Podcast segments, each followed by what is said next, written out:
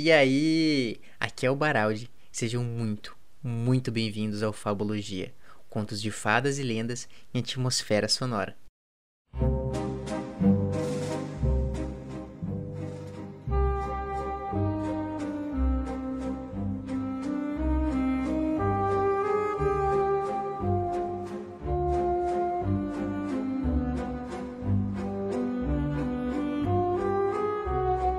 Jamais conheci alguém que apreciasse uma piada mais do que o rei, parecia viver apenas para a comédia.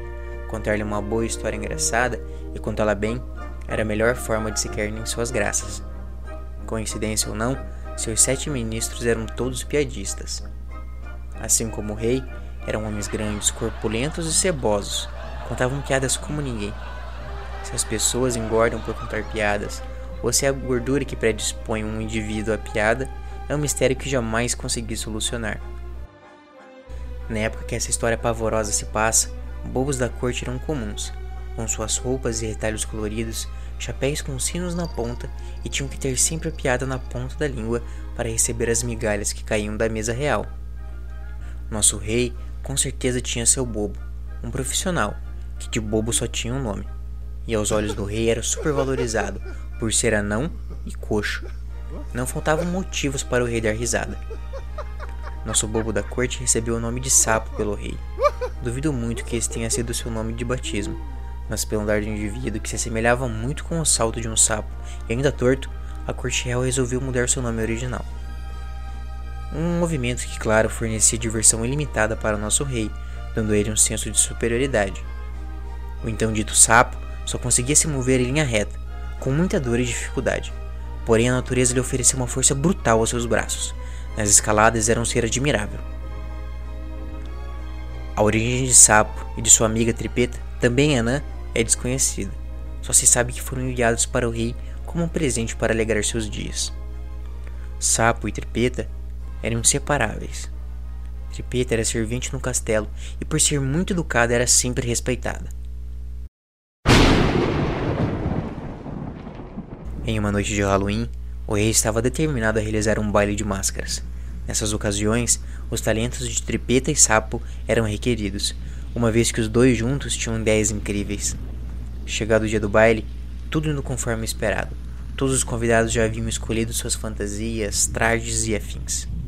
Somente o rei e seus sete ministros não tinham nada pronto. Provavelmente estavam tendo dificuldade em escolher uma fantasia em que os servissem, uma vez que todos eram incrivelmente gordos.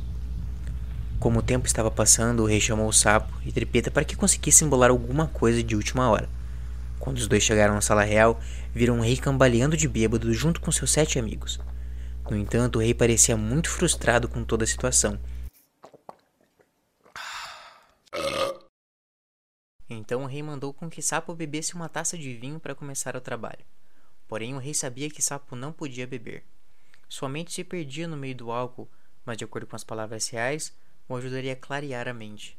Vem aqui, sapo. Beba uma taça em nome dos seus amigos distantes. Disse o rei. Sapo respirou profundamente. E depois nos ajude com a sua criatividade. Queremos personagens, algo novo e jamais visto. Sapo se esforçou como sempre para dar uma resposta engraçada para o rei, porém não conseguiu. Por acaso fazia aniversário justamente nesse dia e com a ordem do rei para que ele bebesse por seus amigos distantes, fez com que o anão começasse a chorar na sala. Enquanto era forçado a beber, Sapo conseguia sentir o gosto amargo de suas lágrimas que caíram dentro do cálice. Veja o que o vinho é capaz de fazer. Mal bebeu e já está com os olhos brilhantes de alegria. Coitado do sapo, não era a felicidade que exalava de seu olhar.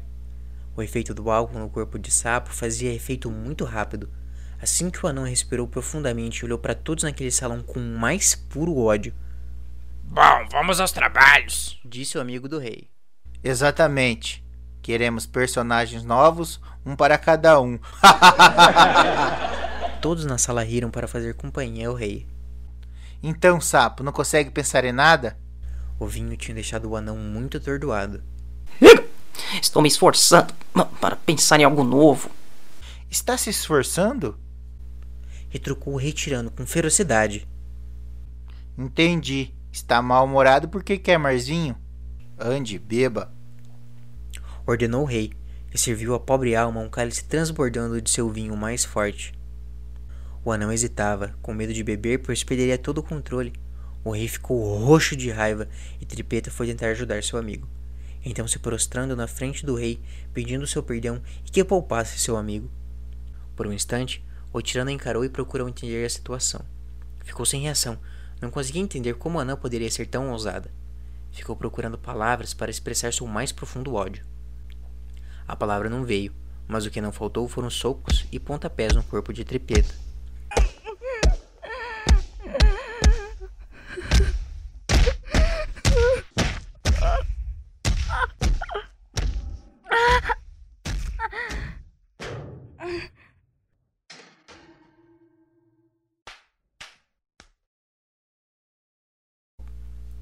Depois do espancamento, o rei jogou o resto de vinho que tinha em seu copo na cabeça da anã.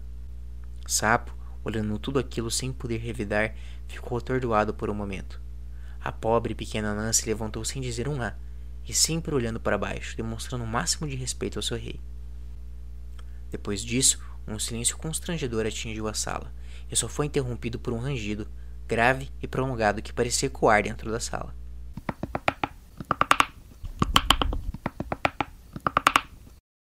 Por que está fazendo esse barulho infernal, sapo? Sapo, já um pouco recuperado da situação, respondeu com calma. Mas como eu poderia fazer um som desses? Eu acho que o som está vindo fora da sala.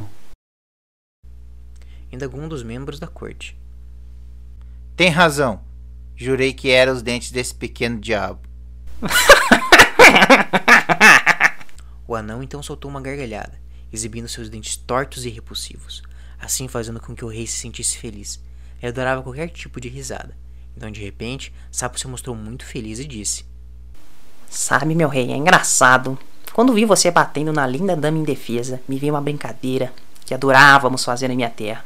Ela se chama Os Oito Orangotangos Acorrentados.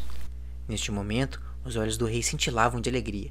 Então Sapo continuou: Se este espetáculo for bem organizado, é diversão garantida para todos. A sua graça é ver todas as mulheres assustadas no salão. então, vamos logo, digo que é. Disse o rei, e Sapo logo respondeu. Vou fantasiá-los de orangotangos. Deixem tudo por minha conta. A fantasia será idêntica aos primatas e, claro, todos os convidados vão morrer de medo e terror. Sapo, você é incrível, sabia? Obrigado. Porém, irei precisar acorrentar todos vocês juntos. Assim, as correntes irão fazer um barulho ensurdecedor na sala. Tudo bem, sapo. Agora vamos logo com isso. Está ficando tarde. Como o baile era naquela noite, todos agilizaram a produção da fantasia. Para a confecção do traje de orangotango, Sapo cobriu o rei e seus ministros de piche e uma forte camada de linho. Naquela noite, Sapo parecia estar muito inesperado. O próximo passo foi acorrentá-los, e foi feito de uma maneira muito específica. Agora, os oito orangotangos estavam acorrentados, formando um círculo. Todas as correntes estavam ligadas a um suporte no meio deles. O espetáculo estava quase pronto. Sapo pediu para que tirassem um lustre no centro do salão, que era regulado por um contrapeso. Agora sim, tudo pronto para a festa.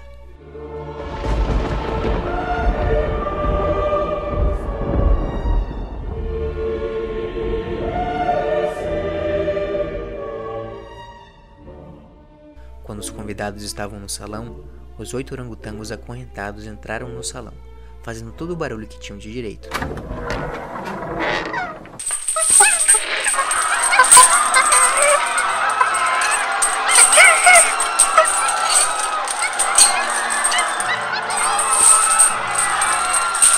Todos os convidados estavam espantados com os pavorosos animais, e por dentro o rei estava se matando de rir.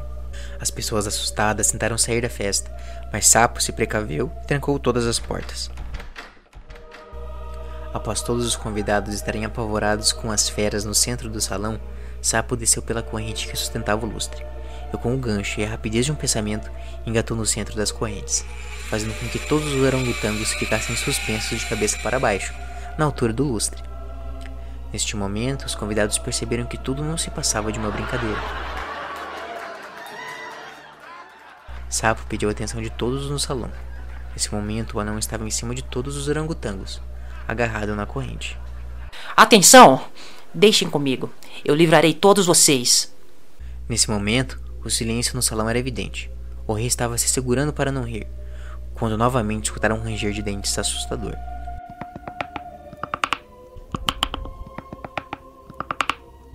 Dessa vez não havia dúvida que vinha dos dentes do anão. Ele estava espumando pela boca com a cara desfigurada pelo seu ódio aparente. Vejam com clareza quem são os orangotangos aqui. Temos o rei e seus sete ministros. Um rei sem moral, que não hesita em agredir uma linda mulher indefesa. E seus sete conselheiros, que o instigavam nesse ato medonho. Eu sou apenas o sapo, o bobo da corte. E esta é minha derradeira comédia. O rei e seus sete ministros não gostaram da brincadeira começaram a se debater tentando se desamarrar dos correntes. Sapo pegou a tocha que estava em sua mão e levemente colocou fogo no pé de cada um.